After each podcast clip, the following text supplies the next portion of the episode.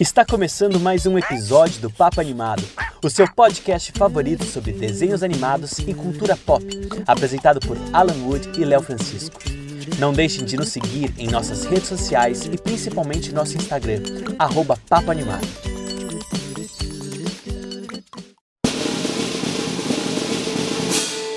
Senhoras e senhores, respeitável público, vai começar o maior espetáculo do universo.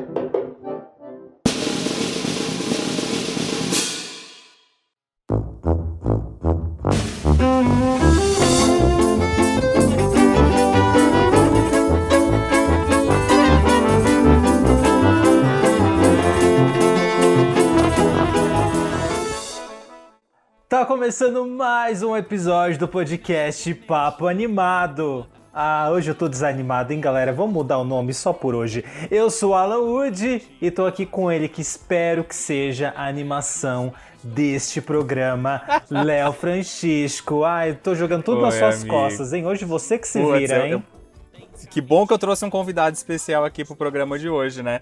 Senão eu tava aqui lascado tendo que, que segurar a animação desse programa sozinho, né? Mas estamos falando hoje, como a gente falou sobre na semana passada sobre Rio, a gente já pensamos até num tema de Páscoa, mas a gente não achou legal. A gente vai falar hoje sobre o que, Alan? Qual que é o tema de hoje, meu amigo? Quem pensou num tema de Páscoa passou pela sua, só passou pela sua cabeça, né? Não fiquei sabendo que ia ter. Eu não ia deixar também, galera. Né? Bom, gente, já que a gente tá vindo aí de um episódio que foi. A gente mais falou mal da animação do que falou bem. A gente Eu fiquei até com vergonha de marcar o Carlos Saldanha no post. Eu falei, vai que ele escuta Era melhor, programa. não. Espero, espero que ninguém tenha marcado. A gente resolveu trazer um pouco desse tema, só que era pra falar bem, não é mesmo? A gente já tá aí há quase dois anos, né, fazendo esse podcast, a gente não fez um especial sobre animações brasileiras. Então, acho que é o momento, acho que chegou a hora. Então, sejam bem-vindos ao Papo Animado Especial Animações Brasileiras, onde eu, o Léo e um convidado especial trouxemos aqui uma animação brasileira que a gente gosta, que a gente curte muito, né, Léo? E quem você Isso. trouxe para bater esse papo com a gente? Eu trouxe. A gente, a gente gosta de trazer concorrente aqui pra fazer amizade com a gente, né, Alan? Pra gente juntar os públicos e também pra torcer que ele convide a gente pra participar do podcast dele. A gente tá trazendo aqui o, o jornalista Vinícius Bozo do Cianime. E aí, Vinícius? e aí, beleza, pessoal? Tudo bom, Léo? Beleza, Alan? Pô, alegria estar aqui com vocês. É muito louco isso, um podcast que eu ouvia há dois anos atrás, um ano e meio, um ano e meio atrás, estava ouvindo vocês e pensando em fazer um podcast de animação, até porque eu só achei vocês. e, e na época, né? Agora a gente já tem mais podcast sobre animação, que é muito legal. Sim. E tá aqui hoje pra mim é uma honra, uma alegria muito grande. A gente E vai a gente derrubar todos, a gente vai derrubar todos, meu filho, não vai sobrar nenhum. A gente pega, meu filho, chama, pega energia e, meu filho, e dá, dá, dá dois meses o podcast para de existir. É esse é o nosso, Ai, nosso objetivo. Não, cara, vocês já são, já se sintam convidados pra gente gravar um podcast. Já tô há algum tempo querendo fazer um com convidados. É, lógico, lá no Se Anime eu, eu tenho focado nos últimos episódios em entrevistar pessoas do mercado, né? Tenho buscado também uma área diferente, porque tem tanta gente fazendo coisa legal e bacana. E, então eu tenho, eu tenho procurado isso, mas vocês já se sintam convidados pra gente gravar um podcast. Vou pensar num tema irado pra gente fazer um, um episódio bacana. É, eles sempre o mais pedem, legal- eles sempre falam isso, galera. Vocês sabem, vocês estão aqui Que vão convidar a anos. gente e ninguém convida, Quantos né, anos Alan? a gente tá aqui? Ah, já tô acostumado. Ei, mas quem foi que. Não, mas é a primeira vez, hein? Eu tô. Eu tô. Eu tô. Como é que diz? Eu tô. Eu tô com crédito ainda, hein? Ou Não, você tá com crédito ainda. Mas um- o que eu ia falar é que o mais legal da gente é que todos a gente tem. Que eu conheça, nós temos três, contando o nosso, quatro, podcasts de animação aqui no, Sim. no Brasil. E todo mundo consegue falar, às vezes, do mesmo assunto, mas tratando de temas totalmente diferentes. Eu Sim, adoro, é às vezes, escutar o Pod Cartoon, escutar o seu, que é de- o seu é mais de entrevistas. Tem o do Selby e o do Paulo, que é o Animação, que ele fala mais sobre o mercado. Eu e o Alan, a gente é mais na palhaçada e falando sobre o que que a gente acha das coisas. O nosso é o mais, vamos dizer assim, o descontraído que você não tem que levar a sério. Você vai ter algumas informações, vai, porque a gente faz lição de casa, às vezes. E também vai dar umas risadas, porque nós estamos em ano de pandemia, a gente precisa rir, senão a gente chora aqui Isso é no bom. cantinho, né? Isso é bom, isso é E hoje, antes da gente falar sobre o nosso tema principal, que é a animação brasileira, que a gente adora, e sempre que eu posso eu indico pros meus amigos saírem um pouco daquela bolha Disney, Pixar, DreamWorks e, e conhecer um pouco da animação nacional, que tem muita coisa boa. Tem muita coisa ruim também, tem, mas a gente vai falar das coisas boas aqui, cada um de nós escolheu uma animação. Mas antes disso, Alan, o que, que a gente vai fazer hoje? Então, né, galera, eu que também fui pego de surpresa, vocês estão surpresos? Eu também. Vamos falar então sobre algumas notícias que tava rolando aí, inclusive, que acabou de sair, né, um trailer, gente, que assim, ó, suruba de animação, ainda podia ser Space Jam, uma grande suruba, né, o nome desse desse trailer. Vamos então comentar, vamos fazer um, um relatório matinal express aqui, porque tem, tem bastante coisa para falar, né, para atualizar vocês. E nesse último final de semana, a, a Warner, ia falar Sony, gente, é a Warner. A Warner pegou todo mundo de surpresa, lançando um cartaz lindo do Space Jam e lançando o primeiro trailer com cenas do filme. Quero saber o que vocês acharam desse trailer, Space Jam 2, um novo legado, que vai estar chegando em julho nos cinemas do mundo inteiro e nos Estados Unidos estreia simultânea nos cinemas e no HBO Max. Vocês eram fãs do primeiro Space Jam? Vocês estão animados com esse novo Space Jam? Cara, eu, eu assim, eu, eu, gosto muito de esporte, né? Então, assim, eu acho que é, é, o primeiro Space Jam, eu, 96, 1996, eu devia ter 11 anos. 11, 12 anos. Cara, eu sei que foi um marco, assim. Tinha, um bocado de coisa de Space Jam, de produto, de, de enfim, achava super legal. É, vi o trailer aqui, eu confesso que assim, mudou muita coisa, né? Tá muito melhor a animação, qualidade, né? Aquela, aquele lance de assim, cantar com os olhos. Eu sou um cara, eu, eu falo isso no, no Anime, lá no podcast, e também falo os amigos, assim, eu sou meio assim com trailer, sabe? Eu, eu, nem gosto muito de assistir trailer, eu até assisto, mas não gosto muito, porque eu me empolgo tanto, aí depois vou ver o filme não é essas coisas. Mas, amigo, então, assim, a, a, coisa da vida é nunca criar expectativa para nada. A gente. É, não, é. é e com trailer menos Total. ainda. Total. mas assim, eu não, eu não sei se. Se, em termos de, de efeitos, visual, tá, pô, é um escândalo, né, o trailer, é uma explosão de som, de barulho, de coisa, né? É, não sei se o roteiro vai, vai ser bacana, não sei se o, se o LeBron James vai ser mais simpático do que o Michael Jordan, acho pouco provável, acho, um, acho o LeBron James um baita jogador, mas acho pouco provável ser mais simpático do que o Jordan nas telas de cinema. Mas eu, assim, enfim, eu, eu acho, que vai, acho que vai ser uma coisa legal, acho que vai, acho que vai causar o burburinho que já está causando e, e vai trazer retorno, eu acho. Isso, isso eu tenho quase certeza. E você, Alan, o que, que você achou do trailer? Ah, eu sigo com minha teoria que muito personagem, pouco roteiro, entendeu? E em três minutos de trailer em três minutos de trailer, eles, eles, assim, óbvio que eu sou apaixonado por referência, então, assim, eu ver ele caindo lá no, no, no mundo, né, no, no, mundo do HBO Max, né, no, como é que é, serviço verso, sei lá o que, que eles falaram ali, é, vi lá o... Warner Verso, é o Warner Verso. É, mas é que no trailer eles falam ser, serviverso, sei lá o que. E aí, assim, eu vi aquele, o anel de Game of Thrones, eu já fiquei tipo, meu Deus, olha só que legal. Mas, assim, é assim, tem, tem, um momento que ele chega que tem é tanta coisa acontecendo que eu fiquei tonto, assim, sabe? Eu fiquei. Não sei se eu tô ficando chato, eu tô ficando velho, tô ficando chato. Mas assim, eu falo, tá legal, um monte de personagem, mas vai ter alguma função? Qual é a função deles? É só pra eu dar um sorrisinho? Ou são apenas coadjuvantes de luxo, é né? É só pra eu ficar dando é, risadinha, sabe? É, é isso, só. Então, assim, é, eles não vão usar tudo aquilo. Eu duvido que eles vão realmente usar aquilo. Eu acho que não precisava, porque eu acho que o, os protagonistas, né, que são os Looney Tunes ali, eles seguram o filme. E eu não sei se precisava jogar tanta, sabe, tu, tudo da Warner. Sabe, vai aparecer o que? O Harry Potter daqui a pouco. Então, assim, eu não sei se precisava. Não, pra vocês terem ideia, se vocês pausarem algumas cenas, aparece até os personagens do Laranja Mecânica no trailer é. Para, é, é... É, é, Space Jam para crianças indie, né? Você colocar laranja mecânica Totalmente. ali, sabe? Não, Aí eles vão brincar com o catálogo da, da Warner. É, então, mas Talvez seja uma peça mais de mercado do que de, do que de cinema, sob o ponto de vista de arte cinematográfica. É, vai ser, vai ser o filme que vai apresentar o, o, HBO Max, assim, sabe? A Disney não fez aquele evento péssimo lá para apresentar pro público o, o, Disney Plus? Aí ele falou, ah, vamos fazer um filme, aí já faz tudo de uma vez, entendeu? Ah, é isso que eles fizeram. No final do filme vai estar Cine HBO Max, entendeu? Você fala, ah, não era nenhum filme, era só uma grande propaganda do que vai ter no serviço, é entendeu? é Acho que vai ser isso que vai acontecer. Olha, eu gostei do trailer, pelo que a gente viu. Ele me deixou aquela Alguém, sensação né, de gente? quando eu assisti. Alguém desse podcast gostou do trailer. Gostei. Não, não, mas calma aí, eu vou, vou, vou, vou comentar. Ele me deixou muita sensação de quando eu assisti o trailer de, do novo Jumanji é, há anos atrás. É, e eu fiquei com aquela sensação de tipo: olha, pode ser uma boa ideia ou pode ser uma grande bosta. Eu ainda tô com essa sensação que pode ser qualquer um dos dois quando a gente for assistir lá em julho o, o filme. Mas é, essa quantidade de convidado de luxo que vai aparecendo, tem os Flintstones, os Jacksons, aparece praticamente todo o catálogo da, da Warner lá nesse trailer. Se você, como eu falei, se você pausar, você começa a achar personagens de, de filmes que não tem sentido nenhum tá naquele, naquele universo. Mas vamos torcer, eu torço para que seja uma produção boa. É, como é o primeiro. O primeiro eu não acho um grande filme. Eu acho ele um Sessão da Tarde super legal. Mas ele não é aquele que fala, nossa, gente, puta filme ele virou clássico e cult por causa por, pelo passar dos anos. E vamos ser honestos, faz anos que a gente não tem um filme dos Looney Tunes nos cinemas e eles mereciam um tratamento, vamos dizer assim, bom da Warner, já, né, já que eles são a menina dos olhos do estúdio, ou deveriam ser. Uhum.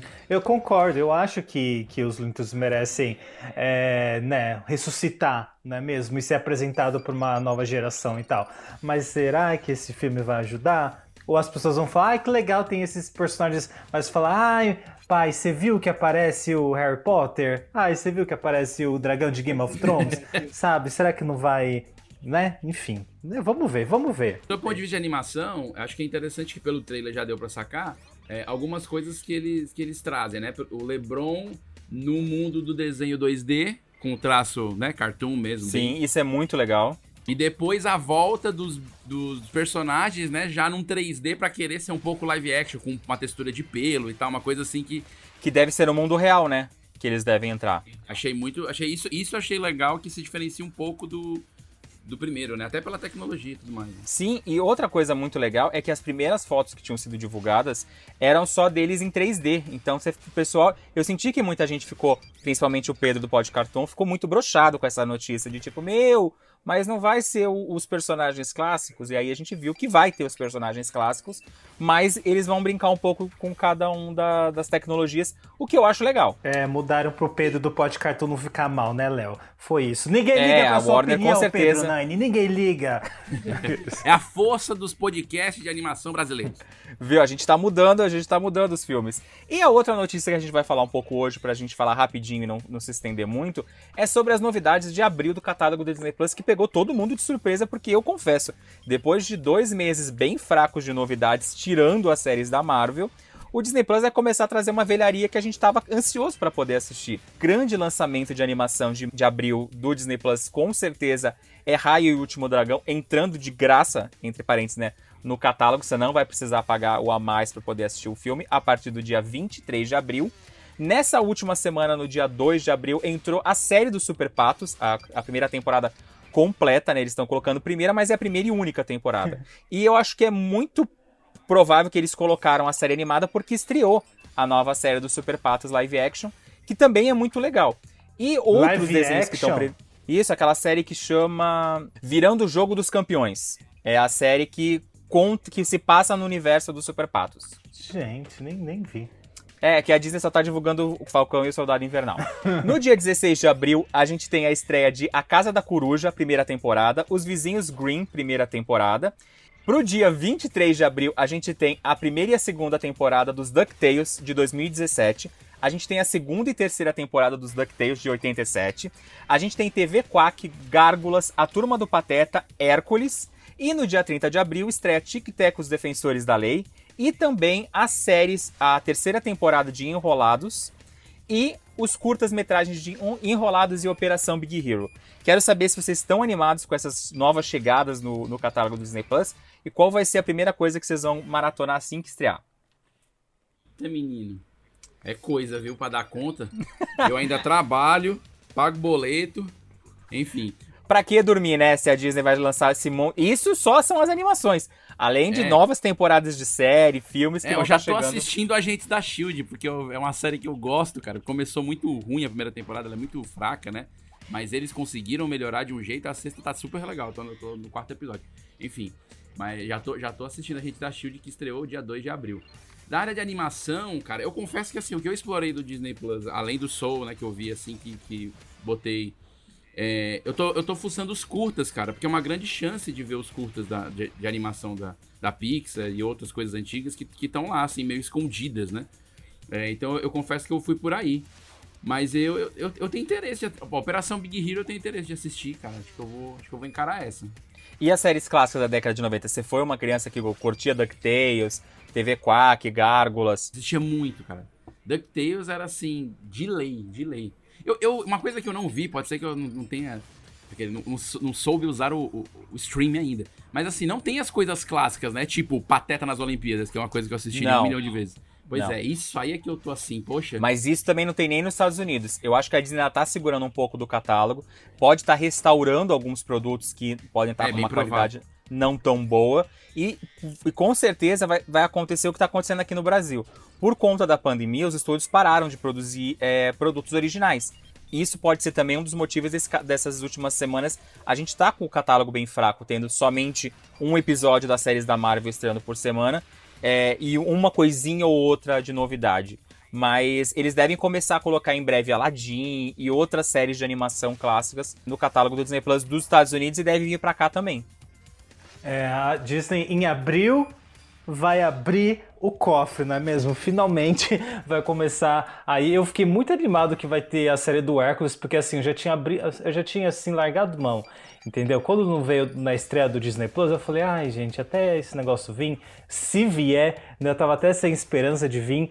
E aí, assim, então eu tô muito animado para rever Hércules. E eu fico pensando, será que, será que vai ser engraçado da forma como era na minha infância, gente? Porque eu amava, era minha série é, de todas as séries dos anos 90 e tal, né, baseadas nos, nos, nos, filmes dos anos 90, Hércules era a minha favorita, assim, sabe? Hércules e eu, eu lembro de alguma coisa de assistir Aladdin, de gostar, mas Hércules eu era viciado até hoje, eu lembro da música da, Sereia, da Afrodite. Eu quase não assisti a série clássica da Pequena hum. Sereia na Globo, né, não, não, não tive tanto acesso. Agora Hércules passava acho que até no SBT, se eu não me engano, e eu adorava. E até hoje eu, lembro, até hoje da, de quando vinha Afrodite, que tinha a musiquinha. Ah, eu adorava quando. Então, assim, eu tô bem animado. Eu cheguei a ver uns, uns episódios de Super Patos. Eu jurava que tinha mais temporadas, porque eu lembro que passava super do Disney Cruise, né? E eu adorava. Então, assim, eu tô curioso para rever. Eu, com certeza eu vou ver pelo menos uns dois, três episódios de cada uma dessas séries clássicas e tal, pra ver se eu sinto aquele gostinho de infância de novo. Eu tô bem curioso para reassistir Tic Tac e os Defensores da Lei, que eu amava assistir quando era jovem. E a Turma do Pateta, que eu A Turma adoro. do Pateta era tudo, eu amava.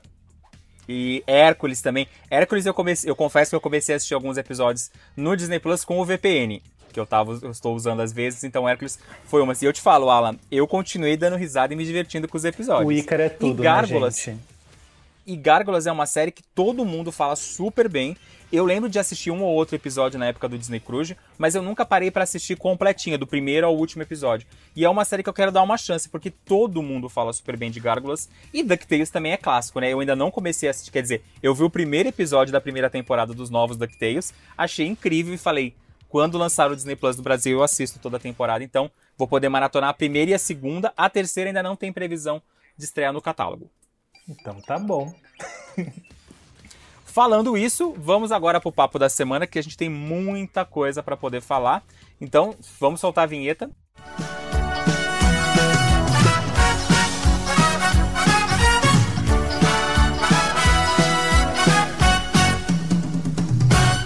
Chamando todas as manas! Isso não é um teste!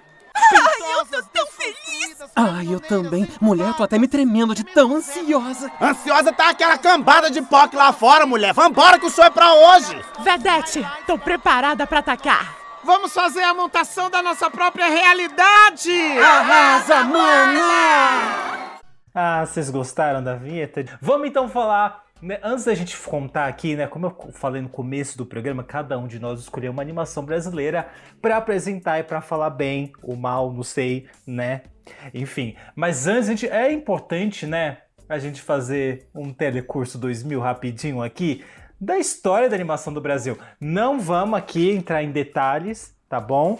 Até porque a gente vai fazer depois um super especial só sobre isso, mas vamos pincelar um pouco, né? Só pra gente contextualizar, né? Uma das coisas que pesquisando no Google, olha só, vocês conhecem esse site, é muito bom. Então, né, uma das coisas pesquisando no Google é que a gente já tem a animação brasileira, ela caminhou junto com a animação do mundo inteiro, né? Tipo, já desde 1907 já tem algumas coisinhas e tal, umas pinceladas, né, do que que do que que viria, né? E eu fiquei chocado, eu achei que vinha o quê? né? Aquelas pessoas que acham que veio com o Walt Disney. A gente sabe que não, tá, galera? Mas assim, eu achava que tinha vindo um pouco depois, até porque a gente conhece o Brasil, né? Um pouco atrasado em algumas coisas.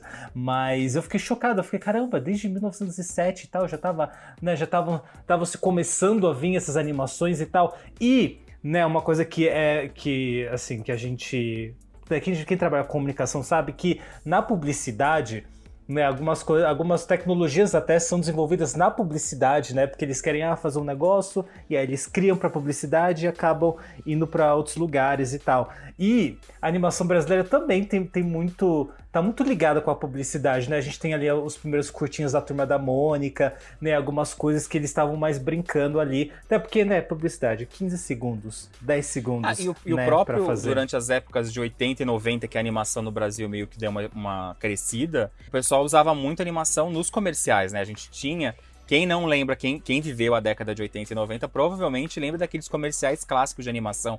Da, do caranguejinho da, da cerveja, da tartaruga. Tinha um monte de personagens feitos em animação que apareciam. Dos menininhos levando o. Essa daqui é antiga neném do meu tempo. Dos menininhos sendo mandados dormir, que era comercial do Edredom.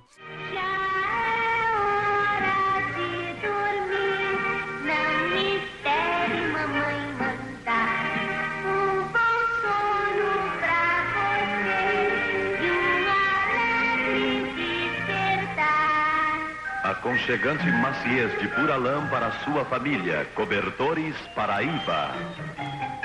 Então a gente usava, o, a publicidade usava muito da animação. Estão super certos aí, a publicidade realmente ela tem uma influência muito grande. É, e o Alan acertou no Google, assim, né? A gente tem uma, a gente tem uma experimentação aí em 1907. É, principalmente por conta das caricaturas, né? Que é algo muito forte da história brasileira. Inclusive tem um, tem um livro é, tem, um, tem um compêndio chamado A História da Caricatura Brasileira, escrita por um cearense, Herman Lima, é, que, é um, que é um autor. Já morreu há algum tempo, já, mas assim, esse, esse livro ele remexeu no, nas memórias da caricatura e isso é, tem muito a ver com a animação. E o marco da animação é o curta-metragem, é, que é para um comercial, inclusive, é, chamado Kaiser, produzido por um cartunista, o Álvaro, Mar, Álvaro Marins, que foi feito e lançado né, em 22 de janeiro de 17, 1917. Sendo que a gente não tem este curta por. Enfim, porque a gente já sabe como é a história do Brasil. Infelizmente, as coisas vão se desgastando, vão se perdendo, a gente sabe onde foi. A gente tem só um fotograma, né? Que, que inclusive foi utilizado para fazer um, um, documentário, até do Eduardo Calvê, sobre a história da animação brasileira. E foi. Vários animadores, a partir desse fotograma, fizeram as viagens, umas experimentações, porque é o único registro histórico que a gente tem da primeira animação brasileira, 1917, oficialmente falando, né? E depois disso, claro, a gente tem o longa Sinfonia Amazônica, que eu acho que é um marco, em 53, totalmente feito à mão. É, e aí, a partir daí, a gente tem altos e baixos na história da animação brasileira. Acho que isso que é, que é interessante, como qualquer outra, qualquer outra é, manifestação, linguagem artística, né? A gente tem momentos que vão caminhando de acordo com o contexto da história, né? Então a gente tem, lógico, a Turma da Mônica que sai do gibi e começa aí pro, pra, pro audiovisual, né? Pra animação. Isso é, é um marco, né? A gente tem a Cassiopeia, que é o primeiro filme em animação e computação gráfica, lançado em 96. Tem gente que diz que é o Toy Story, né? Fica sempre aquela, aquela discussão. Eu amo essa polêmica, eu amo essa polêmica. A gente Mas é interessante se você pensar, né? É interessante se você pensar. Tem o próprio filme O Grilo Feliz, que, é de, que, é, que foi feito em 2001 e depois em 2009, que é de um estúdio super tradicional da, da Start, né? Que, que inclusive é responsável pelo Lino, né? Que é o, que é o Sim, longo agora que é recente. incrível. Então, assim, nós temos alguns marcos, eles vão um pouco com a questão da, da política pública, de certa maneira, né? Então, atualmente, a gente vinha num, numa boa crescente a partir da, dos movimentos da Ancine, possibilidade de financiamento e surgimento de novos estúdios, novos trabalhos, novas coisas. Aí, lógico, final do governo Dilma, início do governo Temer, tivemos uma, uma um embrólio agora, nos últimos governos, nem precisa a gente falar. É, então isso também influencia, né? Pra gente ter mais ou menos produções, porque ainda é uma indústria dependente, né? E a gente também pode citar que o mundo começou a olhar para o Brasil quando as animações começaram a ganhar os principais prêmios. A Nancy, a gente tem animações como Menino e o Mundo, como Sim. Uma História de Amor e Fúria, que era Lutas no começo, que também foi premiado. Teve um curta-metragem também, que eu, eu não me lembro agora o nome do curta-metragem, mas teve um curta que também ganhou a, a, a Nancy. A gente teve o Menino e o Mundo sendo indicado pro Oscar de melhor animação. Se eu não me engano, é a única animação brasileira que chegou nesse patamar. E a gente tem séries que são sucessos nas TVs do mundo inteiro. Uma recente que a gente. Eu, esse foi um dos motivos que a gente escolheu esse tema. É o Irmão do Jorel, que tá com a nova temporada estreando esse mês de abril aqui no Cartoon. Irmão do Jorel, é irmão do Jorel, que é irmão do Nigo também. E Jorel é irmão do irmão do Jorel, Jorel, Jorel, irmão do Jorel. Toda sexta-feira tem episódio novo. A série é um sucesso no Cartoon. E, e também tem aquela série da, de entrevistas da M. Malu, se eu não me engano, Tô entrando em cena pra arrasar. Com os meus amigos vou causar. Vou correr que o meu programa começou.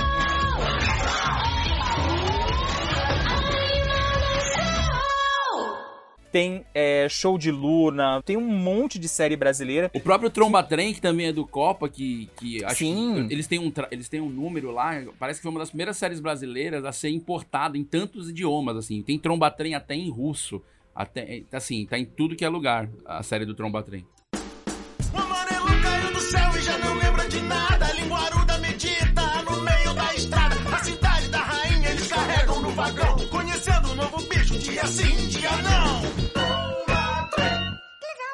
E pro pessoal que acompanha o Papo Animado já há bastante tempo, sempre que a gente tinha notícias de animação brasileira ganhando prêmio ou animação brasileira sendo vendida internacionalmente, a gente sempre trazia como pauta. A gente não. Eu, sendo bem honesto com vocês, eu não tenho muito costume de assistir muita animação brasileira, série de animação, por conta de ou tá só no canal de TV a pago e eu não tenho TV mais paga. A gente encontra muito poucas elas na Netflix, na, no Prime Video.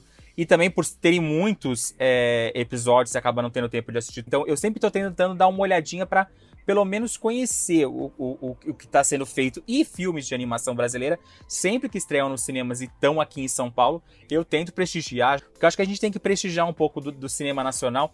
O filme do Menino e o Mundo, ele fez muito mais sucesso na França do que aqui. A bilheteria dele na França é muito maior do que aqui no Brasil. O que é triste, porque você vê que o brasileiro não valoriza. O Menino Mundo só ficou conhecido quando foi indicado pro Oscar. Quando ele foi lançado nos cinemas, o pessoal meio que deixou de lado, não, não deu atenção pra animação. Verdade. Tem uma coisa interessante, Léo, de falar, assim, que acho que a gente. ó, é, esse reconhecimento internacional ele é importante, ainda, ma- ainda mais na cultura brasileira, que infelizmente ela não valoriza o que é dela própria é, num primeiro momento, né? Ela sempre valoriza depois que alguém valorizou. É uma coisa cultu quase cultural e, e até, enfim, daria uma tese pra gente entender isso. Mas é interessante que a- a- o Festival de Cinema de Annecy de 2018, né, homenageou justamente o centenário da animação eh, brasileira, considerado por esse filme que eu falei, o Kaiser, em 17. Então, na- na- no festival em 18, eles comemoraram, assim, eu, eu, eu tive a sorte e a alegria e, a- e o privilégio de poder estar lá cobrindo, e foi assim, é um fenômeno, assim, a, a moral que eles deram pra, pra animação brasileira, enfim, é, o respeito que eles têm pelo, pelo, pelo- pela execução do trabalho brasileiro como um todo, é, isso é muito legal, né? Lógico, ainda está muito concentrado em Rio e São Paulo, né? O que eu falo aqui de Fortaleza, posso falar sobre isso com propriedade. É, mas tem muita iniciativa incrível, muito trabalho maravilhoso sendo feito em vários locais do Brasil que às vezes demoram, justamente você falou, Léo, demora para chegar é, no espectador por vários motivos aí, mercadológicos, etc. Mas, mas dá para você ficar esperto, né? Por exemplo, falando de Ceará, a gente tá lançando, lançando não, tá sendo produzido agora um longa de animação, que, que não é o primeiro longa de animação cearense, mas é, um, é, é o mais recente, que é um documentário chamado Todo Mundo Já Foi Pra Marte, do Telmo Carvalho. Eu, eu tô colaborando nele, mas não na animação, fazendo a direção das. é, a direção e captação de cenas da rua de time-lapse, né? Que vai ter dentro do filme que vão ser animadas por cima. Então tá bem legal, assim. Eu acho que. Eu acho que é o momento que o Brasil vem numa crescente. Esse impacto da Ancine agora em todos esses problemas políticos, eu não sei como é que vai ser, sabe? Assim. Mas o que, eu- o que eu sei é o seguinte: o brasileiro tem é, profissionalismo, profissionais, talento, mão de obra e uma série de coisas que a gente às vezes pensa que não tem. Então, vale aqui o recado pra gente sempre acompanhar mais a animação brasileira assim. Vinícius, você que conversa muito com animadores, você tem esse contato com a galera que faz animação aqui no Brasil. Por que, que é tão difícil essa animação? Assim, eu sei que tem vários motivos, mas o que, que você sente mais que o pessoal reclama de por que, que a animação brasileira não chega pro público? Por exemplo, a gente vê vários curtas muito bem feitos e para todas as idades. É Como a gente estava falando, a gente citou várias séries de animação que tem algumas voltadas pro público infantil, tem animação voltada pro público adulto, como algumas o, o, o Fudense e seus amigos da MTV. A gente tem produtos sendo produzidos de todos os jeitos, e a gente vê isso no Animamundi. Uhum. Mas a gente não consegue encontrar essas animações, por exemplo. Pra gente escolher as animações que a gente tava falando, que a gente vai falar aqui hoje no programa, a, a única regra que a gente pediu era ela tem que estar no stream pra gente não é, incentivar a pirataria da galera. Tem muita animação boa que você não encontra no Netflix da vida, num Prime Video, que você não encontra nem nos canais. Por exemplo, ah, quem assina TV a cabo consegue assistir muito mais animação brasileira nos canais. Mas por que, que elas não chegam pra gente? Cara, assim, tem, tem várias razões, né? Os curtas, eu acho que é um, é um caso à parte, porque os curtas, eles geralmente eles são fruto de trabalhos universitários ou já profissionais que trabalham muito com curtas-metragens de animação, às vezes área experimental, né? E, e algumas outras divisões e misturas, documentários animados e tarará, que às vezes não, não tem um impacto para chegar no mercado, quando eu digo mercado, assim, televisão e streaming, sob ponto de vista de séries, né, adultas ou infantis que sejam, porque não tem essa, essa é, esse, esse objetivo, né? É um, é um filme pensado também para festival, para experimentação, para para carregar o discurso do diretor no sentido mais autoral, né? Eu não gosto dessa palavra mais autoral, porque tudo é autoral, mas vocês entendem o que eu tô querendo dizer. Então, os, os, curtas têm essa questão, assim, é realmente difícil você acessar. É, o negócio é acompanhar festival e tal. Eu acho que com a pandemia isso abriu um pouco o olhar de, dos streams, não só os streams famosinhos aí, como outros, outras plataformas, né? que, que vem colocando curtas disponíveis, não só de animação, mas animação tem, tem contrato, tem a iniciativa do Cardume, tem o Libre, Libreflix também, que tem um bocado de coisa lá. Enfim, mas ainda tem esse. É difícil fazer o curta chegar. Já os outros produtos, o que eu sinto é que é uma questão de mercado mesmo, sabe? É, é, é assim, a, uma coisa que a gente tem que entender para ser indústria, né? Que eu acho que a gente ainda não é, nem o audiovisual brasileiro ainda é com perfeição, porque faltam algumas peças mas é, quando a gente fala de indústria, no sentido de fazer algo para ser consumido, tá? É, ele precisa ter mais coisas ao redor. Então, às vezes, não tem braço. Eu vou dar um exemplo de uma galera que eu conheço de perto, o Mundo Bita, né? O pessoal aqui de Recife, a Mr. Plot.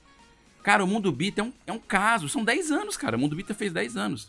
Os caras começaram com a animação das músicas, lançando uma por mês no YouTube, tarará, até bombar o que é. E eles ainda estão trabalhando para isso ser algo realmente de nível industrial, de caráter, de porte industrial. Ainda não é. Então, assim, pra, pra gente. Eu tô falando do exemplo do Mundo Bita, é, que é um case de sucesso, para você ver o tanto que se tem que andar para uma coisa chegar no nível de todo mundo viu, entre aspas, né? Sim. Então, acho que assim.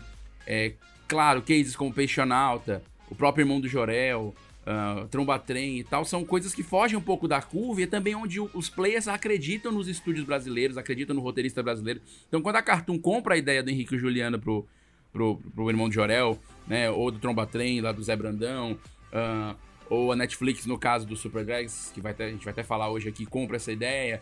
Quando a, começam a comprar a ideia do Brasil e vê que o Brasil entrega, a coisa começa a mudar de figura. Só que eu acho que esse movimento é lento, Léo. Então, acho que, na verdade, Sim. o maior problema é a lentidão desses processos. Talvez daqui a 30 anos a gente nem esteja falando assim como a animação brasileira é uma coisa à parte. Ela já vai estar tá, assim na concorrência. Você vai ver um. Sim, tipo, não, um... E, e, se a gente parar pra pensar, há 10 anos atrás eu tava, um pouquinho mais, eu tava fazendo meu TCC sobre animação brasileira e era praticamente impossível você encontrar produtos nacionais. Sim, era muito. Pessoas para você falar. É, eu lembro que naquela época a gente conseguiu entrevistar o Ale Abreu, que estava tava terminando o Garoto. Não, ele já tinha terminado o Garoto Cósmico. A gente conversou com a Mariana Caltabiano, que estava fazendo o Guia Estopa, o Brasil Animado. Ela também tem a série do Guia Estopa. E a gente conversou com muita gente de publicidade na época. Falamos com o pessoal da Maurício de Souza. Foi, foi muito legal conhecer esse pessoal e ver que de 10 anos para cá a animação nacional, e eu lembro isso muito forte, quando a gente sugeriu o tema de vamos falar sobre animação, a gente fez um vídeo documentário é, sobre, animação sobre animação brasileira e os, os nossos professores não queriam pegar o tema porque eles achavam que o tema era idiota. Hoje acredito que não deve ser tão difícil para um aluno de jornalismo poder fazer um, um, TCC sobre animação brasileira, porque ele pode surfar por vários, por várias frentes por aí.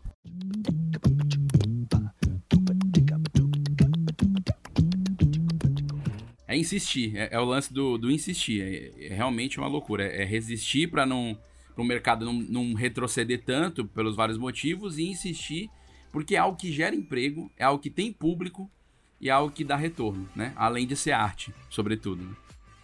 Sim. E vamos agora falar um pouquinho, a gente já deu uma rápida pincelada sobre, o, sobre a, história da animação brasileira. A gente, como a gente já citou no começo, poderia ficar horas falando sobre isso. Vamos fazer um programa especial para vocês sobre isso, mas a gente escolheu cada um uma animação para poder falar aqui.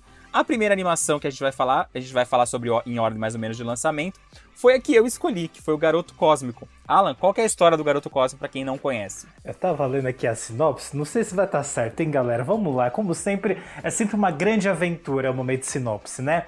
Três crianças, Cósmico, Luna, o nome de um dos meninos é Luna? Eu não sei, hein? Da menina. Tem uma menina? Eu achei que eram três Tem meninos. Uma menina. E Maninho vivem um mundo futurista, onde as vidas são totalmente programadas. Certa noite, enquanto tentam obter pontos para ganhar um bônus na escola, eles se perdem no espaço e descobrem um universo infinito. Ah, sim, porque todo universo é infinito, né? Ah, tá bem óbvio nessa né, sinopse. Bom, essa animação foi escolhida pelo Léo, então obviamente que eu fui ver com dois mil pés atrás, né? Eu fui, eu dei o play com a força do ódio, como sempre, né? Tudo que o Léo escolhe eu falo, ai, ah, lá vem, hein? E vamos de passar raiva, né? Mas pelo menos eu tenho o quê? Uma hora e quinze. Ou seja, eu fui até com o coração um pouco, né, mais tranquilo né? Falei, se for passar raiva, não vai ser um, uma hora e 45, igual semana é passada. É uma raiva rapidinha. Mas você passou raiva assistindo? Não, olha só, gente, que coisa inédita nesse programa. Eu não passei raiva com a escolha do Léo, né? Eu achei a animação super fofinha, super bonitinha, né? Me lembrou um pouco as animações da TV Cultura, né? O traço é todo bonitinho, todo fofinho, e eu adorei a trilha, que tem um Fernando Antunes, tem uma Vanessa da Mata. É bonitinho, é gostosinho de assistir né, não passei raiva. Eu fiquei felizinho. Pra quem... que bom que você gostou da, da minha dica. Para quem não conhece, Garoto Cósmico foi lançado nos cinemas brasileiros no dia 11 de janeiro de 2008. Eu estava na faculdade ainda nessa época. É um, é o, se eu não me engano, é o primeiro longa-metragem do Ale Abreu, que é o diretor de Um Menino e o Mundo, que foi indicado ao Oscar recentemente. Ele foi marcado como o último trabalho é, em vida do ator Raul Cortez, que faz a voz do, do Palhaço Giramundos. E ele é um filme super gostosinho, lançado pela Downtown Films. Ele teve um lançamento muito pequeno aqui no Brasil. Por ser, eu acho que naquela época a gente ainda não tinha tanta animação brasileira chegando aos cinemas. É uma animação para toda a família, como, eu, como vocês, o Alan gostou, vocês podem ver. É uma animação que funciona muito bem para criançada pequena, mas ela consegue encantar também os adultos. Ela tem uma história leve, ela tem um traço muito bonito que mistura a animação tradicional. Tem algumas coisas de animação 3D também lá. Eu gosto porque o Ale é muito criativo e colorido.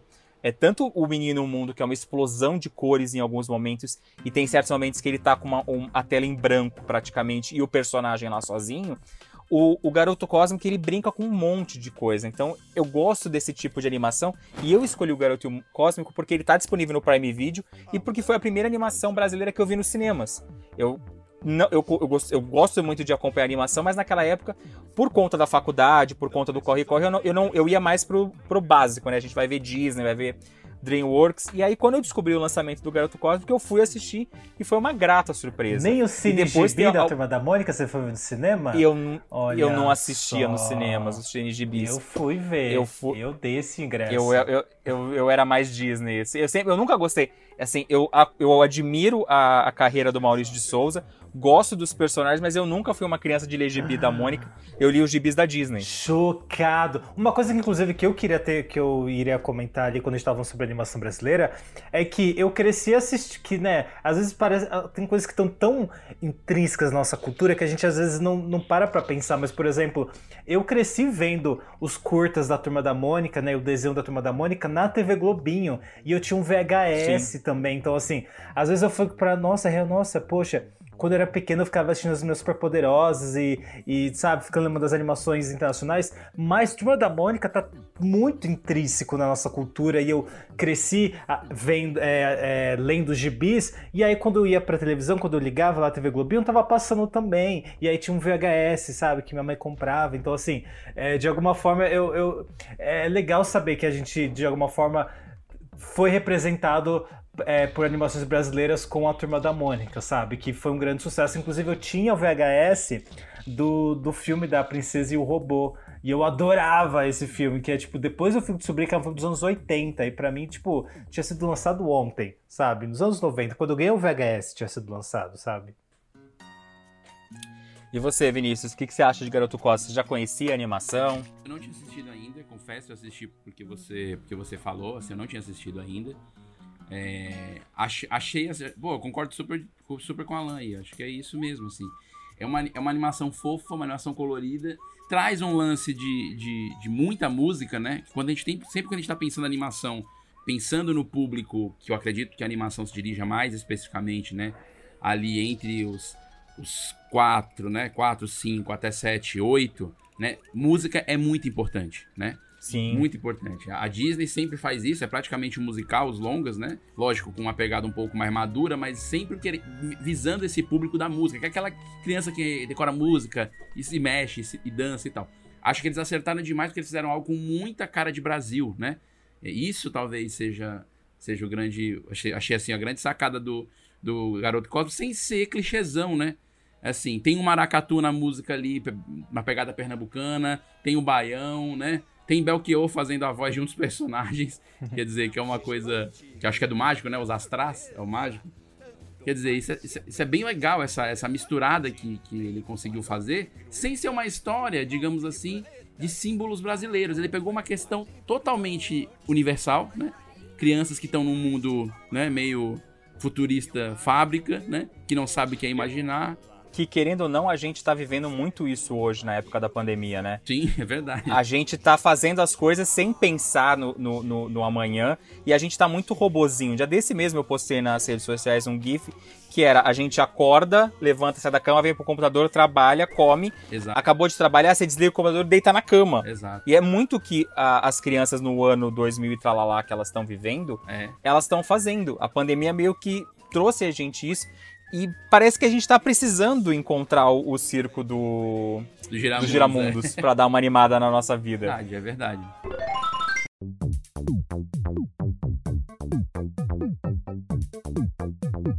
Capitão Programação! É só olhar o seu relógio e seguir as instruções. Não precisa nem pensar. Não precisa pensar?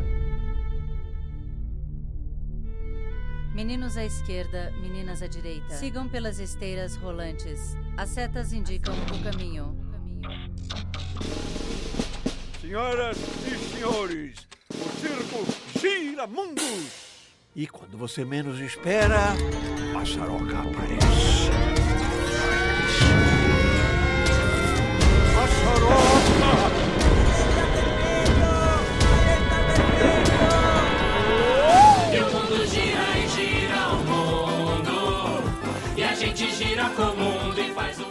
O Alan, ó, o Alan que estava, estava um pouco desanimado, assistiu o Garoto Cósmico e já, já melhorou uns 15%, eu acho. Ah, vamos colocar cinco, não vamos ser tão otimistas. Bom, é, mas, ah, vocês falando sobre a história e tal, a sensação que eu tive assistindo era de que eu tava. É como se eu estivesse abrindo um livro infantil, sabe? Uma história simples que funciona. Sabe? Ela não fica. Ele não fica tentando criar um milhão de cenários. Ele sabe o que eles querem contar. Sabe, eu vou, e eu vou fazer sim essa comparação com o filme que a gente citou na semana passada, que a gente falou, ai, parece, parece que é um recorte de vários, vários curtas, várias sketches que não levam a lugar nenhum. E é diferente da- do- desse filme, assim, que é um filme simples, que tem uma história que é objetiva, sabe? Ele tem também esse momento de ter sketches, de ter, né, tipo, ai, passando por essa aventura, conhecendo esse personagem, né, que é normal, mas assim, é simples sabe? É, é enxuto, você entende, ele você não fica. Você não sente que o, que o filme tá te enrolando, sabe? O filme tá ali. Curte aqui, olha, ouve essa música, olha essa história, sabe? Você tá vendo as páginas de um livro infantil, então é gostoso de ver mesmo, sabe?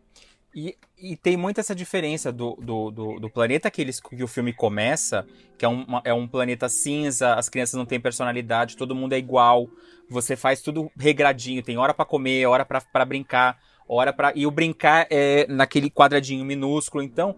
E eles vão passando de nível. Tem o planeta das crianças, o planeta dos adultos. Então você vê que é o que a sociedade às vezes quer impor na gente. E o, e o Giramundos, que é o dono do circo, ele não quer isso. Ele quer ter um mundo onde você faz o que você quiser na hora que você quiser, você pode ser colorido, você tem que ser diferente. E isso é o legal do, do, do filme. Quando você chega no circo do Giramundos, parece que é outro filme. Parece que você abriu o livro de colorir que tá tudo lá bonito. É, as músicas são mais alegres durante o filme. Eu acho que um dos grandes acertos do filme é a trilha sonora. Que todas as músicas se encaixam super bem no do, do começo ao fim do filme. E ele é um filme que funciona tão bem para as crianças e tem uma mensagem para os adultos. Eu acho que o pessoal que não tá muito acostumado a ver animação pode até se entediar um pouco com a história. Mas, porque eu ainda acho que não, eu ainda não conheci uma animação brasileira longa-metragem que tenha um- uma história que consiga funcionar super bem para todos os públicos. O que eu não acho um problema. Tipo, tipo, eu já vi várias animações brasileiras, como o Minhocas, por exemplo, que eu lembro que eu saí dos cinemas. Pra mim foi super entediante assistir o filme, porque ele é muito infantil, mas a garotada se adorou ver o filme. É, acertou o público, né? Às vezes. É, então. É, é, é, é aquela coisa de você saber que você não é o público que eles querem atingir, mas o público que eles quiseram assistir, atingir, eles atingiram. É, você falou sobre a música, só pra, pra dar uma informação. É, é, ele venceu o prêmio do cinema brasileiro melhor filme de animação e melhor música. E é do Gustavo Curlati, que é o mesmo compositor da trilha do Tito e os Pássaros, que é maravilhoso. Tito e os Pássaros é muito E também bom. de um curta chamado Sangro, que eu assisti aqui no festival, aqui no Ceará, no Anima Ceará. É, que é um curta in- incrível. Esse passou faz, faz um ano, um, dois anos que passou, que acho que a gente assistiu no Animamundi. Qual, o Sangro ou o Tito e os Pássaros? É, o Sangro. Ah, o Tito e é. os Pássaros eu assisti em casa. É, o Sangro é do, do Bruno, o diretor, se não me engano, um dos diretores, que fala sobre a questão até é, sobre o HIV e tal. É, é um documentário, na verdade. A gente viu, não viu, Alan? No Animamundi? Eu acho que a gente viu. É, ele tá, acho que ele, ele tava. E a música é do mesmo compositor, assim. Dá pra ver, assim, que. que e também do Menino e o Mundo, claro. É, então, assim, que o Gustavo, ele. Cara, ele acerta muito. Tito e os Pássaros, pra mim, a trilha também é campeã. E, e pra filme pra criança, cara, a trilha sonora é. É 25% do filme. Não, e o filme caminha super bem porque o, o Ale fez com o Menino e o Mundo, que eu acho que ele, ele pegou tudo que, ele, que não tinha dado certo no Garoto Cósmico e ele conseguiu consertar no Menino e o Mundo e fazer um puta filme. E eu tô super curioso, ele tá agora produzindo uma nova animação. Eu, eu vejo às vezes ele postando algumas artes nas redes sociais dele. Eu falo, meu Deus do céu, quando que a gente vai ver isso? Pelo amor de Deus. E o próximo filme que a gente vai falar aqui é o filme que é baseado numa série de animação que também fez um grande sucesso no Cartoon, que é o Historietas Assombradas, o filme que foi o Vinícius que escolheu. Alan, antes da gente começar a falar sobre o filme, conta pra gente um pouquinho sobre essa animação que estreou nos cinemas no dia 2 de novembro de 2007, tentando pegar aquele hype do Halloween. 2017, foi 2017. Pepe é um menino de 12 anos que mora com sua avó, uma bruxa empresária. Ah, te lembra alguém? Enfim, após descobrir que é adotado e que seus pais estão vivos, ele decide sair em busca deles. Olha só, como qualquer criança, é uma chiquititas basicamente. Mas assim acaba atraindo a atenção de Edmundo, um vilão biomecânico que precisa de Pepe para concretizar seu enorme plano maléfico, usar a energia do menino para conquistar a imortalidade da sua espécie, olha só. Então vamos falar sobre Historietas Assombradas, o filme que, como o Léo já falou, foi baseado aí em uma série de animação que passava onde, Léo? Onde é que passava essa série? No Cartoon. No Foi um Cartoon. sucesso na época do lançamento do Cartoon. Se eu não me engano, chegou a ser a número 1 um do Cartoon, batendo as séries americanas. Ó. E eu quero saber, Vinícius, por que, que você escolheu essa série, esse filme pra gente assistir? Cara, tem, tem vários motivos, né? A primeira, a primeira questão da regra do, do, do episódio de hoje, seguindo a regra, ela está disponível, está na Netflix, tá? O longa. Ah, esse é o primeiro motivo, né? Pra estar dentro da regra. Segundo, segundo motivo, é, que eu acho que é importante. O Historietas Assombradas, ele é, ele é do Vitor Hugo Borges, né? Que dirige e também encabeça o, o roteiro, é, que também é assinado por Vitor Brand, é, Pedro Aguilera e Arthur Warren. Não sei se eu errei o nome da pronúncia do Arthur, mas acho sempre importante falar dos roteiristas, que é, é o meu time, né? É meu sangue aqui, é roteirista, tem que, a gente tem que falar. E tem que valorizar, cara, porque às vezes o pessoal não fala os roteiristas. E, e o que acontece? A produção da animação é do pessoal do Cop Studio, do Zé Brandão, que tem outros tantos sucessos, como, como a gente já falou aqui, Tromba Trem e Irmão de Jorel, etc. E tantas outras coisas que eles acabam participando. E como eles. Eu acho o Copa muito importante pra animação brasileira, hoje, no cenário atual. é, por conta das produções, que eles conseguiram criar esse ritmo, esse fluxo de entrega, que é uma coisa que o Combi Studio, que também a gente vai falar já já, também conseguiu, de certa maneira, mas o que o Copa faz é, é, vai além em termos de entrega, né? É, esse é um ponto. Uh, o, o, segundo ponto que eu acho importante é coisas que começam na TV. Né? No caso do Historietas, ele tinha um curta-metragem, aí eles fizeram uma série e depois fizeram um longa. Então, isso é, é aquilo que eu te falei: a gente fazer histórias que é, abracem mais coisas, que façam que, que, o público vá crescendo junto com o produto. Então, em termos de, de produção, é, é, é fantástico.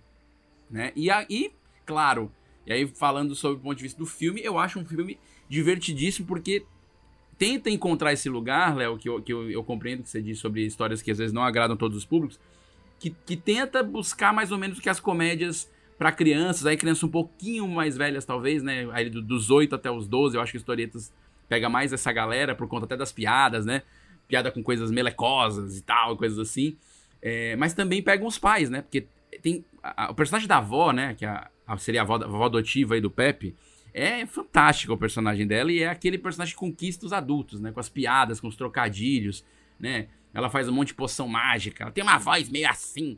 Então, assim, é, é... A gente não citou muito isso no Garoto Cósmico, mas eu acho que é uma coisa unânime, pelo menos para mim, nas três animações que nós escolhemos. As dublagens são excelentes. Eu adoro todas as vozes do, do, do Garoto Cósmico. Eu acho que todas combinam com os personagens. Me permite fazer uma coisa, só porque estamos aqui e aproveitar o momento. É, pra, que é voz original o nome do trabalho. Por que, que eu digo isso? Porque a gente confunde muito, assim, na, na mídia, né? E, e é, são trabalhos diferentes, né? Dublagem é uma segunda voz. Eu lembro voz. de Celton Mello dando bronca em jornalista numa coletiva é de imprensa disso daí. então, assim, é, é voz original.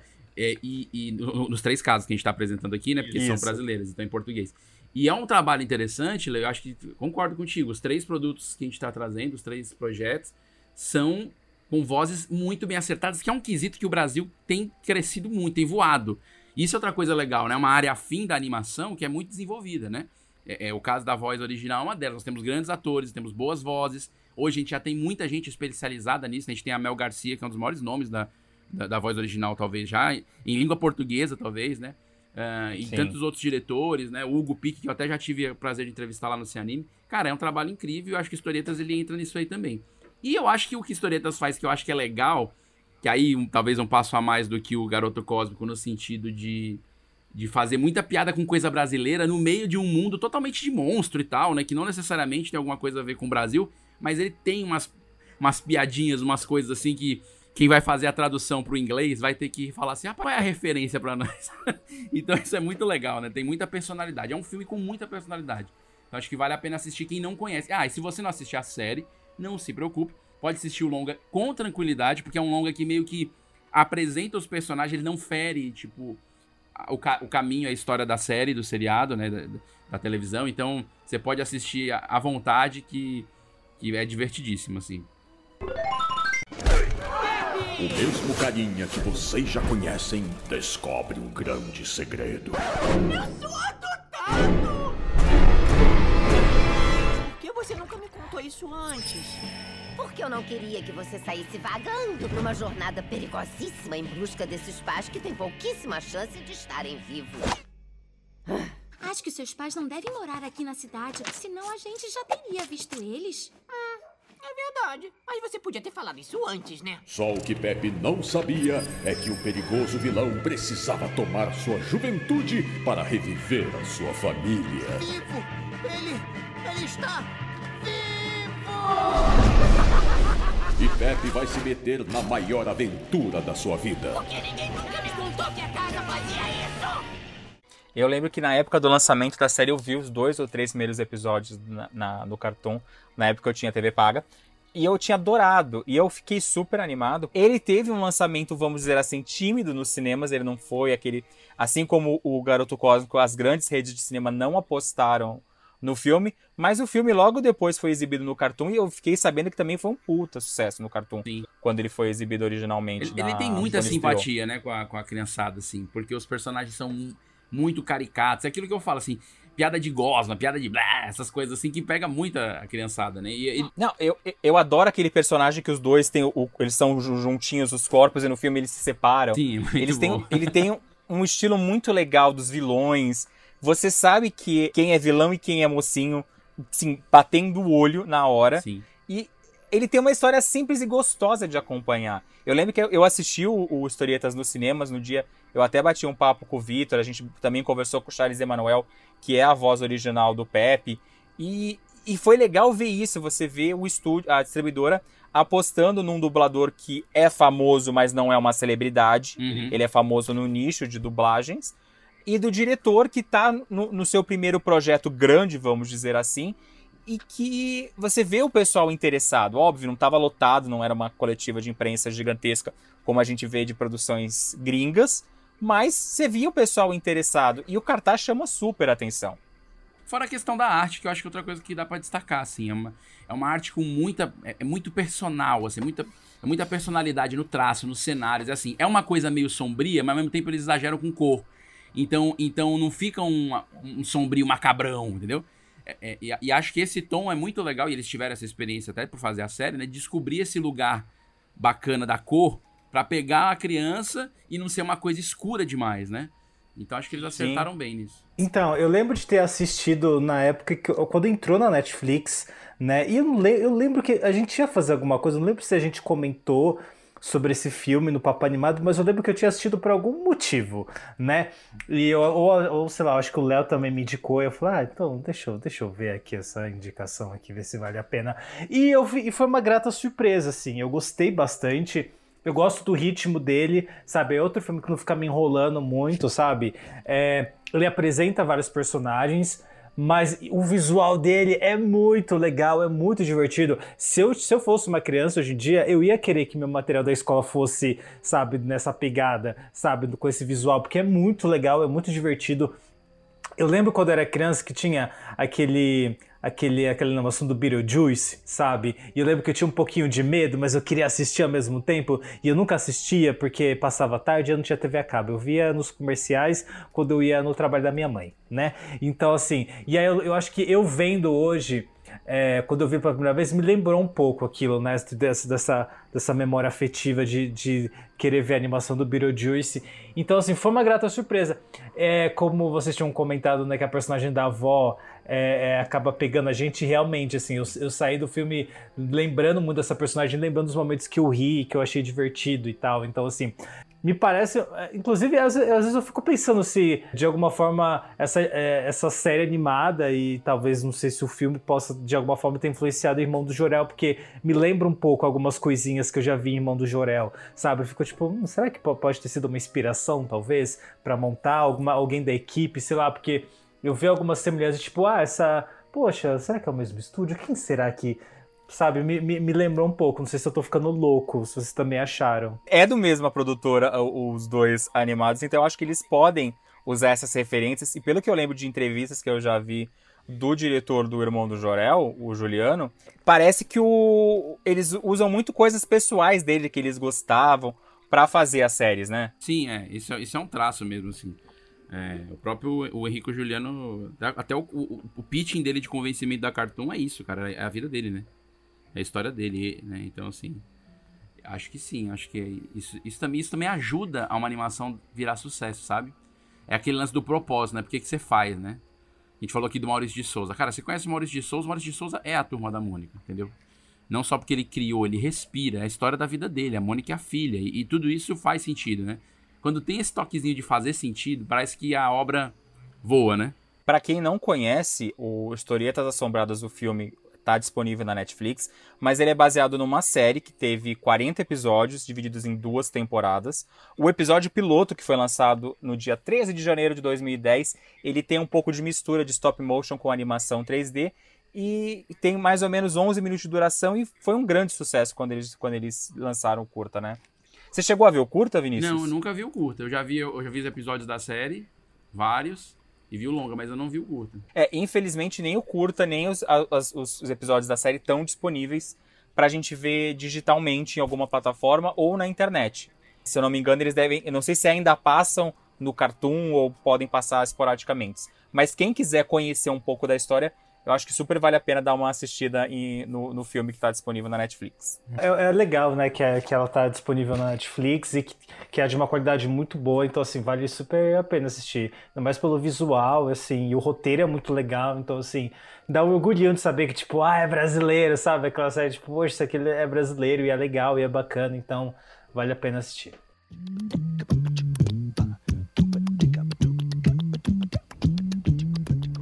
Então, ela puxa a última, a última. Não é filme, é uma série que a gente já meio que deu um spoiler aqui de qual será, que foi você que escolheu. Eu que escolhi, porque assim, eu, e assim, o Léo sabe que faz muito tempo que eu queria falar sobre essa animação e a gente tava esperando algum momento assim. E ai, ai meu Deus, é muita coisa pra falar, hein, galera? Vamos lá. Vamos falar então sobre Super Drags, né? Que é aquela série da Netflix que, como o próprio nome sugere, ai, vai falar de drag queens. Agora essa Super Drags e essa Goldiva foram longe demais! Só falta dizer que agora ela já tem uma série com todos os episódios disponíveis na Netflix.